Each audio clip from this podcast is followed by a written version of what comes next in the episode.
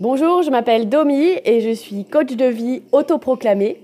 J'ai découvert que je n'avais besoin que d'un outil pour coacher ma vie, il s'agit de l'envie.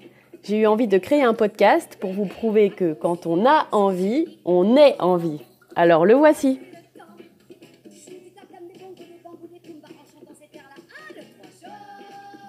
Oui, c'est bien Annie Cordy en fond sonore. J'avais envie. Vous écoutez l'épisode 34 du podcast Envie avec 3 i comme dans i. Cet épisode s'appelle L'amour à la machine. Dans cet épisode, j'arrête avec mon lave-vaisselle, mais c'est notre vision de l'amour que j'ai envie de questionner. Allez, à la machine. Passez notre amour à la machine, faites-le bouillir pour voir si les couleurs d'origine peuvent revenir. Est-ce qu'on peut avoir à l'eau de Javel des sentiments, la blancheur qu'on croyait éternelle avant pour retrouver le rose initial de ta joue devenue pâle, le bleu de nos baisers du début, tant d'azur perdu. Allez, à la machine. Allez, un petit Souchon, ça fait toujours plaisir. Puis là, c'est sûr que cette chanson, elle était prévue pour Souchon. Parce que un épisode précédent, je me demandais comment ils se répartissaient les chansons. Parce que euh, Laurent Voulzy et Alain Souchon écrivent toutes leurs chansons ensemble.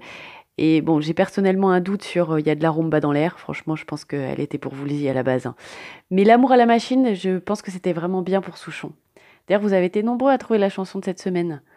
Mon partenaire particulier, euh, en particulier, avait trouvé, il m'a dit euh, Amour et électroménager, euh, c'est bon quoi. J'ai trouvé sans même écouter l'épisode, hein, juste avec la newsletter. Mais ma meilleure amie, elle, elle cherche encore. Donc, comme quoi, on n'est pas tous égaux face à l'indice. On verra cette semaine. N'oubliez pas de participer et de trouver la chanson de la semaine prochaine grâce à l'indice à la fin de l'épisode.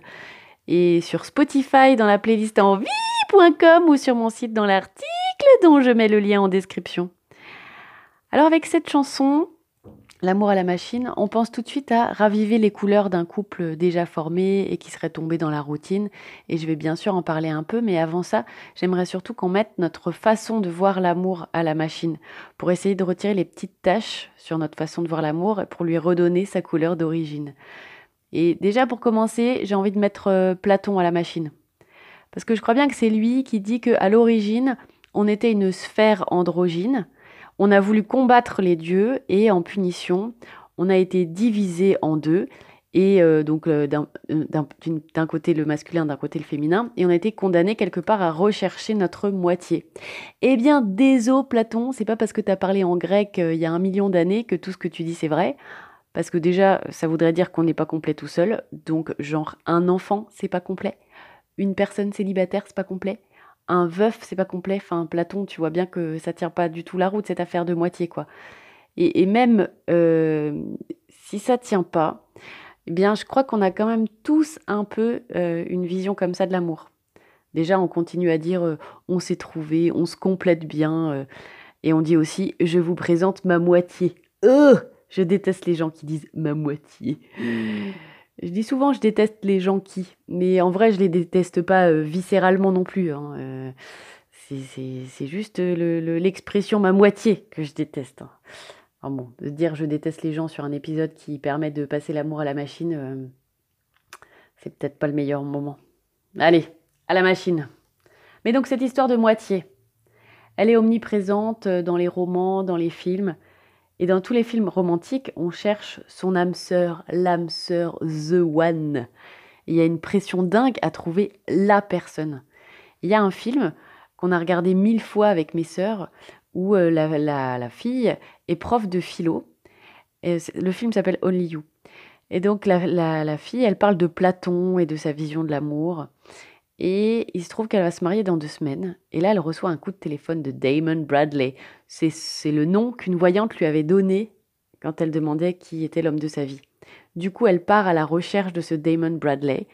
Et en chemin, elle tombe amoureuse d'un homme qui lui dit qu'il s'appelle Damon Bradley. Bon, en fait, euh, il s'appelle pas Damon Bradley. Enfin, c'est vraiment un truc de dingue ce film. C'est une sacrée aventure, je vous le recommande.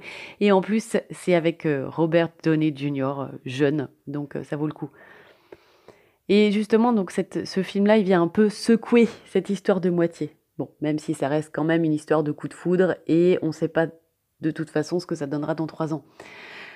J'avais vu aussi une série où des scientifiques avaient enfin trouvé le test qui permettait de trouver son âme sœur. Et donc les gens avaient la possibilité de se faire tester pour trouver leur âme sœur. Et les gens célibataires trouvaient euh, donc sans effort le conjoint idéal, mais les couples déjà formés décidaient soit de ne pas faire le test et de rester avec la personne euh, choisie au hasard de leur vie, soit de faire le test et se séparer de leur conjoint pour se mettre avec leur âme sœur. Alors oui, je déteste aussi les gens qui disent mon conjoint. Déjà parce que moi je l'entends en deux mots, quoi. Je vous présente mon conjoint. C'est bizarre de dire ça, quoi, les deux conjoints. Bon, j'ai encore dit, euh, je déteste les gens qui. Mmh, allez, à la machine. Faut dire, à part euh, partenaire particulier, je vois pas ce qu'on peut dire de mieux, quoi. Parce que mon, concubin, mon compagnon. Bref, je reviens à cette série. Donc, dans cette série, ceux qui restaient avec leur conjoint, ils ne pouvaient pas s'empêcher de se demander si ce serait quand même pas mieux avec la personne 100% compatible prévue par l'univers. Et je pense que dans le fond, il y a une petite partie de nous qui y croit un peu quand même. Quand on est en couple, soit on se dit qu'on est justement en couple avec notre âme sœur, Soit quand, par exemple, il vide pas le lave-vaisselle, on se demande s'il n'y a pas une âme sœur qui traîne quelque part et qu'on s'est, qu'on s'est planté.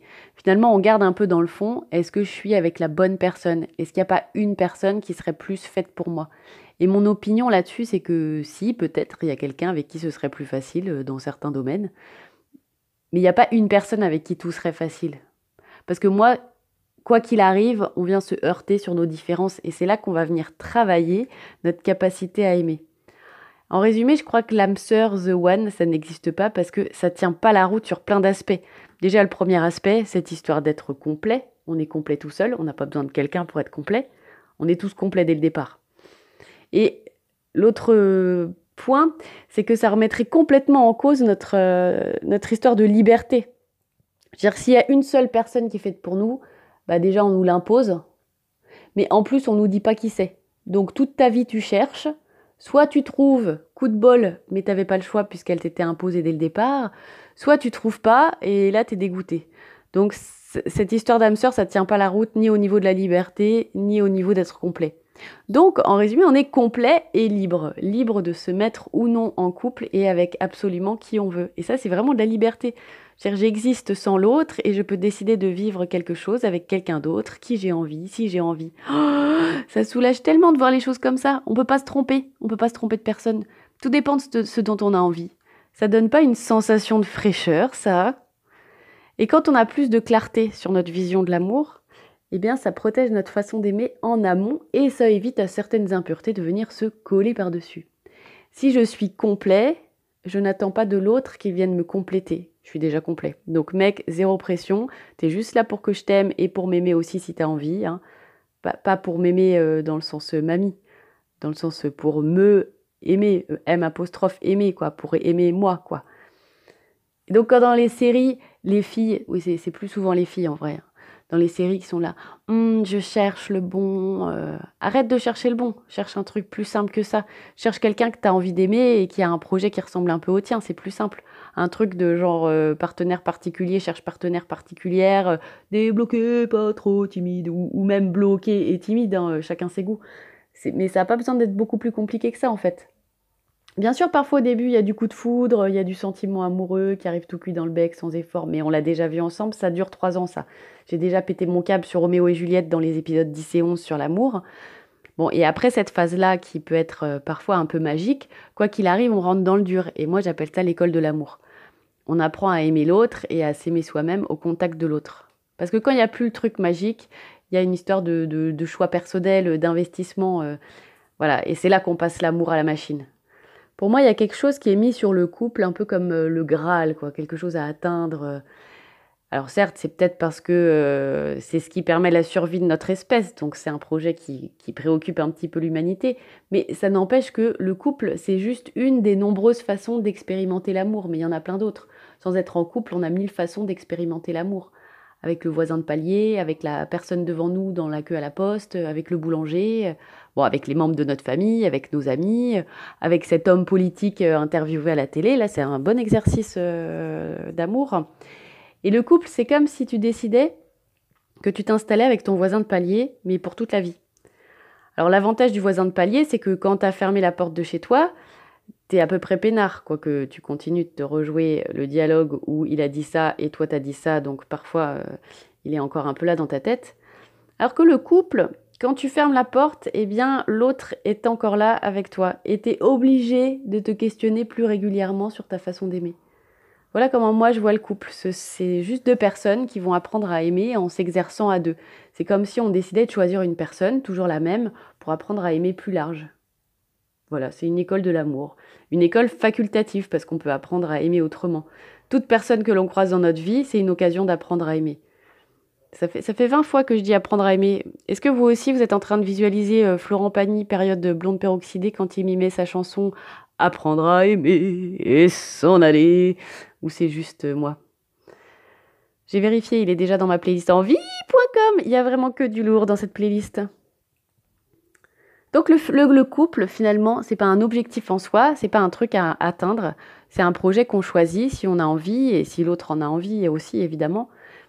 Quand on vit, qu'on fait ses choix, qu'on essaie de trouver qui on est, ce qu'on veut faire dans la vie, ce qu'on aime, bref, quand on essaie de faire comme on a envie, eh bien notre partenaire particulier va être le premier regard extérieur, le premier autre avec qui on veut entrer en relation. Et en face, on va avoir une personne libre aussi de faire comme elle a envie, qui va faire des choses qui nous déçoivent, qui nous déplaisent, et on va être son premier regard extérieur. Donc d'une part, c'est le premier avec qui on montre qui on est, donc c'est un bon exercice pour apprendre à se connaître et s'aimer et accepter le regard de l'autre qui peut être différent. Et d'autre part, c'est le premier autre qui va nous présenter des choses qui nous dérangent, des différences qu'on va apprendre à aimer. Et donc, grâce à cette école, quand on croise quelqu'un d'autre, eh bien, on a des compétences pour l'aimer mieux aussi. Parce qu'on a appris avec notre cobaye à la maison. Voilà, c'est comme ça que je vois les choses. Et donc, avec lui, on arrive à faire bouillir notre linge. Et donc, on peut au moins le mettre à 30 degrés avec le voisin de palier. Là où jusque-là, euh, c'était uniquement euh, du lavage à la main. Je ne sais pas si ça marche très bien, ma métaphore du linge là, mais bon, j'ai tenté. Et avec mon partenaire particulier, nous, on a choisi que ce soit pour toute la vie. Alors au début, c'était plus parce que c'est ce qui nous était proposé par notre éducation, notre culture, notre religion. Euh, chez nous, c'est comme ça que ça se fait. Mais aujourd'hui, c'est un choix plus conscient et plus délibéré et ma façon de voir l'amour me confirme dans ce projet et je dirais même que ça m'aide. Je reste pas avec lui parce que c'est ce qui fait de moi une bonne personne qui coche toutes les cases, qui vit les choses dans le bon cadre, mais parce que j'ai envie et parce que je crois au projet. Et je trouve ce cadre super confortable quand on n'est pas dedans pour le cadre, mais pour ce qui se passe à l'intérieur. Bah oui, parce que parfois, comme notre vision du couple, euh, c'est notre vision du mariage qu'on peut passer à la machine aussi. Je lis en ce moment le livre Cessez d'être gentil, soyez vrai de Thomas d'Assembourg. C'est un ponte de la CNV, communication non violente, dont j'ai parlé euh, pendant l'épisode 32, Sauver l'amour, où je vous proposais ma variante qui était la communication Balavoine Style, la CBS. Dans son livre, il donne l'exemple de Jacqueline qui vient de se faire quitter par son mari. Et au début, elle est en colère contre lui parce qu'il n'a pas tenu son engagement, qu'on ne doit pas se séparer, que ça se fait pas. Et ensuite, elle réalise qu'en fait, elle tenait plus au cadre en lui-même qu'à sa relation avec son mari. Elle est plus en colère du fait qu'elle le prive de l'image qu'ils formaient tous les deux que de leur relation. Et il donne aussi l'exemple de ses propres vœux de mariage à lui, où ils se sont promis avec sa femme de ne jamais être gentils l'un envers l'autre, mais de toujours être vrais. Et j'ai bien envie de creuser cette notion dans l'épisode de la semaine prochaine, en parlant un peu plus de cette école de l'amour où on apprend à aimer. Et pour être sûr que ma meilleure amie trouve la chanson de la semaine prochaine, je rajoute un indice. J'ai déjà donné le chanteur dans l'épisode et même un bout du refrain. Là, si tu ne trouves pas, franchement. Euh, merci pour votre écoute. À jeudi prochain. Ah, PS, je voudrais remercier Caroline, ma fan belge. Oui, j'ai une fan belge. Qui a sauté dans une flaque parce qu'elle avait envie et qui l'a mis en story Instagram parce qu'elle avait envie et parce qu'elle, elle sait faire des stories et même que elle m'a tagué dans sa story et donc c'est la première fois que j'étais dans une story. Et merci aussi à, à Perrine pour sa participation de cette semaine. Bravo à mon partenaire particulier parce qu'il avait trouvé euh, même sans écouter l'épisode. Et bravo à Geneviève qui participe chaque semaine fidèlement et qui a déjà gagné de nombreux cadeaux de sélection mais qui n'ose pas chanter. Pas encore. C'est votre amour à la machine. Faites-le bouillir pour voir si les couleurs d'origine peuvent revenir Est-ce qu'on peut revoir à l'eau de Javel des sentiments, la couleur qu'on croyait éternelle avant Allez, à la machine